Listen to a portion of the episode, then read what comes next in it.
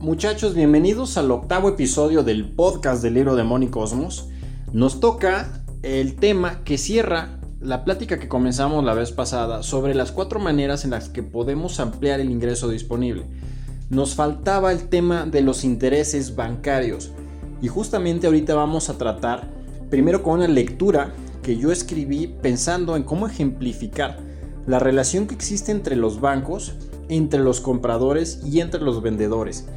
La intención de entender esto es que al final del episodio entendamos que debemos mantener un acceso al crédito a través de un buen historial crediticio, a través del buen uso de nuestras tarjetas de crédito, pero también donde debemos de preocuparnos activamente de jamás pagar un peso en intereses, porque todo peso que le pagamos a un banco en intereses es dinero que le estamos quitando o que pudo haberse ido a capitalizar a una de nuestras órbitas. Entonces, todo peso ganado y defendido contra los intereses es dinero que ganamos en automático para capitalizar. Muchos de ustedes, yo incluido, la mayoría de la población paga todo el tiempo dinero y comisiones bancarias e intereses. Si todo ese dinero lo redirigimos hacia la capitalización de nuestras órbitas, ya estamos dando un gran cambio que en el largo plazo nos va a dar enormes resultados. Entonces vamos a la lectura, disfrútenlo y regresamos como siempre a concluir el tema.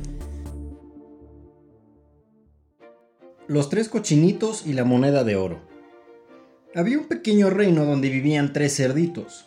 Uno era grande, otro mediano y el último era muy pequeño. Los tres trabajaban para el reino como constructores de graneros y nunca fallaban en sus obligaciones. El problema era que su sueldo no les alcanzaba para comprar los pasteles que se exhibían en la pastelería y morían de antojo cada que pasaban por ahí. Un día, el más grande de los cerditos no soportó más la tentación y fue con el banco del reino para pedir una moneda de oro y poder comprar todos los postres que estaban en exhibición. El banco le explicó que tendría que pagar un interés por ese préstamo. El cerdito, lleno de antojo, aceptó y tomó la moneda de oro. Corrió lleno de felicidad hasta la tienda de pasteles, donde pagó al pastelero una moneda de oro por todo lo que estaba en exhibición. Toda esa tarde comió y gozó como nunca en su vida. El cerdito debía una moneda de oro al banco, más los intereses, pero no importaba, había saciado su antojo. Por la tarde, el pastelero tomó la moneda de oro que había ganado y la llevó al banco del reino para depositarla en su cuenta. La moneda estaba de vuelta en el banco. Al día siguiente, el cerdito grande llegó al trabajo y le contó todo al cerdito mediano, quien de inmediato sintió un enorme antojo y se decidió a hacer lo mismo. Salió del trabajo corriendo hacia el banco del reino. Pidió prestada una moneda de oro el banco, que tenía la misma moneda del día anterior en la cuenta del pastelero, se la prestó a cambio de un interés. El cerdito aceptó, así que la misma moneda de oro salió de nuevo del banco. El cerdito pagó al pastelero una moneda de oro por todos los pasteles en exhibición. Toda esa tarde comió como nunca en su vida. Debía una moneda de oro al banco más intereses, pero había valido la pena. Esa misma tarde, el pastelero llevó la moneda de oro al banco donde la depositó la misma moneda había regresado al banco por segunda vez. Al día siguiente el cerdito mediano le contó al cerdito más pequeño sobre los pasteles. El más pequeño de los cerditos no soportó el antojo y al salir del trabajo salió volando al banco donde pidió una moneda de oro prestada. El banco tomó la misma moneda de siempre y se la prestó a cambio de un interés. El cerdito aceptó y salió a toda prisa a comprar todos los pasteles en exhibición. Pagó al pastelero la moneda y salió a disfrutar de su festín. El cerdito debía una moneda más intereses, pero había valido la pena. El pastelero llevó la moneda de oro de nuevo al banco para depositarla. Al final del tercer día, los dueños del banco estaban muy contentos. Habían logrado prestar la misma moneda tres veces. Ganarían intereses de tres monedas usando solo una. El mismo principio ocurre en el mundo real. Cuando los bancos hacen préstamos, los deudores compran bienes y servicios con ese dinero y el dinero regresa al banco en las cuentas de los vendedores. Ahora el banco lo puede prestar de nuevo y cobrar intereses sobre ese mismo dinero. Se conoce como el multiplicador bancario y recoge el principio de la creación del dinero. Una sola moneda en la historia de los cerditos fue vendida por el banco tres veces, haciendo tres compras y generando intereses por tres préstamos distintos. Claro que en la realidad este proceso es más complejo y con ciertas limitaciones, pero el principio es el mismo. El banco ganará más intereses. El gobierno cobrará impuestos al banco sobre los intereses de cada crédito y sobre las compras que la gente haga con ese dinero. Para ambos, multiplicar el dinero, las deudas y los intereses tiene sentido. Deshazte de las deudas en tarjetas de crédito y estarás ganando más. Cuando dejas de pagar intereses comienzas a aumentar tu ingreso disponible. Funciona igual que con los impuestos. Mientras menos intereses pagues, más estarás guardando cada mes. De forma que pagar todas tus deudas en tarjetas de crédito es una de las primeras tareas rumbo a la riqueza. Nosotros, como excelentes administradores, debemos utilizar el sistema a nuestro favor. Por ello, mantener tu acceso al crédito y un buen historial crediticio te serán muy útiles al momento de utilizar dinero del banco para tus proyectos. Así es, los bancos tienen su propio juego, que es la compraventa del dinero, pero eso no significa que no podamos ganar también. Si utilizamos los créditos a nuestro favor al comprar maquinaria, construir, comprar inmuebles, etc., podemos crear riqueza con el dinero de los banqueros, pero eso lo veremos más adelante. Por ahora lo que debemos hacer es mantener nuestras tarjetas de créditos pagadas por completo mes a mes y nunca pagar un solo peso de intereses sobre compras de consumo. Lo que ganamos es mantener un historial crediticio favorable usando máximo dos tarjetas de crédito, mientras evitamos el pago de un solo peso de intereses. De esa manera, ganamos la posibilidad de utilizar créditos mayores en el futuro, pero sin pagar por ese derecho.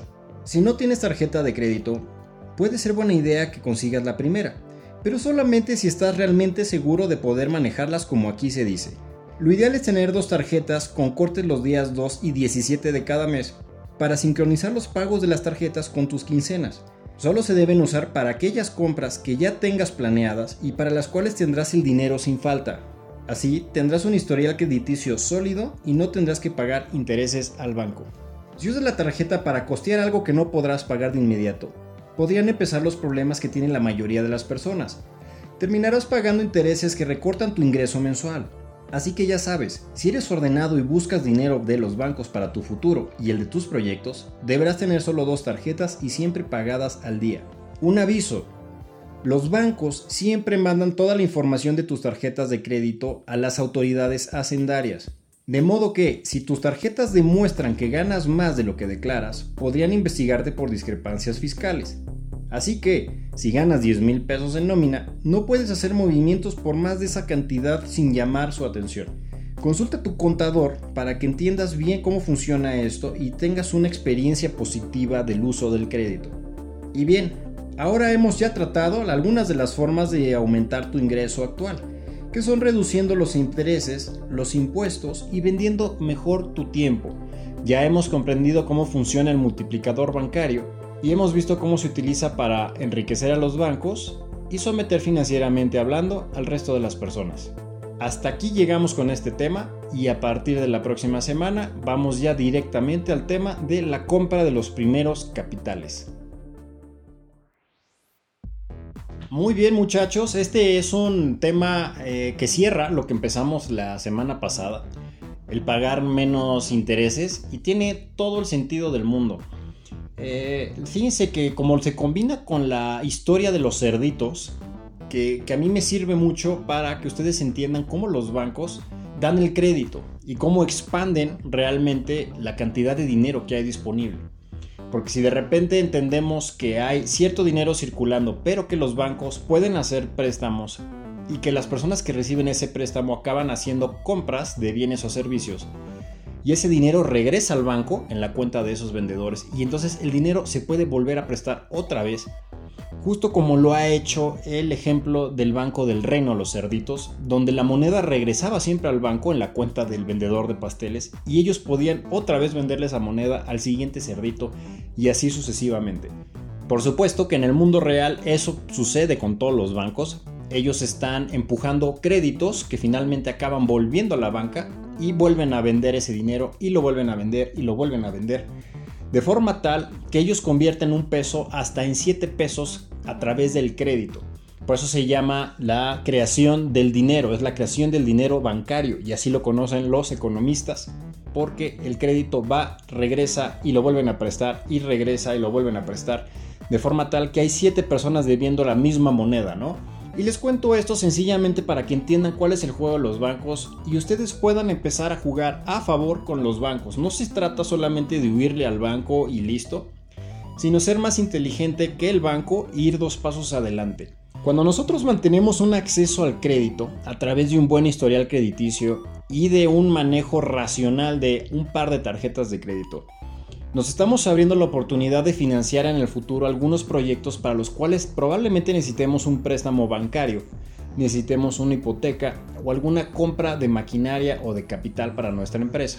Entonces, si bien yo soy eh, de la idea de mientras menos te metas con los bancos, mejor. Soy de la vieja escuela, soy de la línea de pensamiento de Warren Buffett de mientras más lejos de un banco, mejor estás. Pero también como financiero entiendo que mantener la puerta abierta del uso de los bancos es importante. Entonces he sintetizado la forma en la que ustedes pueden mantener su eh, puerta abierta al crédito, pero sin pagar un solo peso en intereses. Y es usar dos tarjetas máximo combinadas, como se los he dicho, los días 2 y 17, para que caiga su quincena inmediatamente ustedes tengan dos días para planificar el pago de su tarjeta, nunca se vayan a retrasar y siempre paguen el total. Los bancos llaman a este tipo de personas totaleros y les caen muy gordos porque es gente que jinetea el dinero del banco por 45 días y paga al final todo, entonces no le pueden cobrar nada de intereses. Entonces es una forma de jugar el juego de los bancos pero a nuestro favor manteniendo esa puerta o esa carta para que si algún día necesitamos el crédito la podamos ejecutar. Y al mismo tiempo nunca vamos a pagar intereses por ese derecho. Entonces lo que estamos haciendo como pueden ver es usar las armas a nuestro favor y entrar al juego que ellos mismos crearon pero sabiendo las reglas y sacándole provecho. Muy bien, a partir del próximo tema empezamos ya formalmente, formalmente empezamos todo lo que es la manera de capitalizarnos. Entonces el tema es fascinante y hasta ahorita ya dejamos cerrado el tema del ingreso y de cómo lo podemos mejorar y cómo podemos defenderlo. Así que ánimo, vamos súper bien. Recuerden que estoy en Instagram como luisbaker 100. Ahí me pueden encontrar para que me manden sus preguntas, para que sigamos en contacto. Me despido, espero verlos la próxima semana aquí en 7 días. Pásenla súper padre y pásenle estos tips a alguien que ustedes este, quieran mucho, que escuchen esto que les acabo de decir de cómo manejar el tema de los bancos, para que también ellos empiecen a beneficiarse y empiecen a jugar el juego como debe de ser. Pásenla padrísimo. Aprendiendo con Luis Baker.